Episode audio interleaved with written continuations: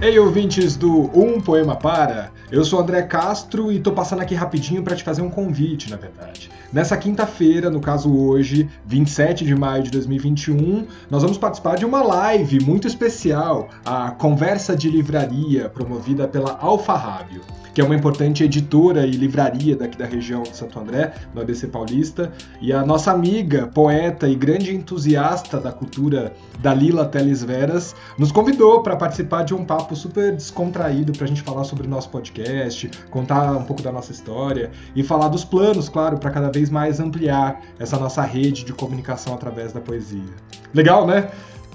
muito chique, muito bacana.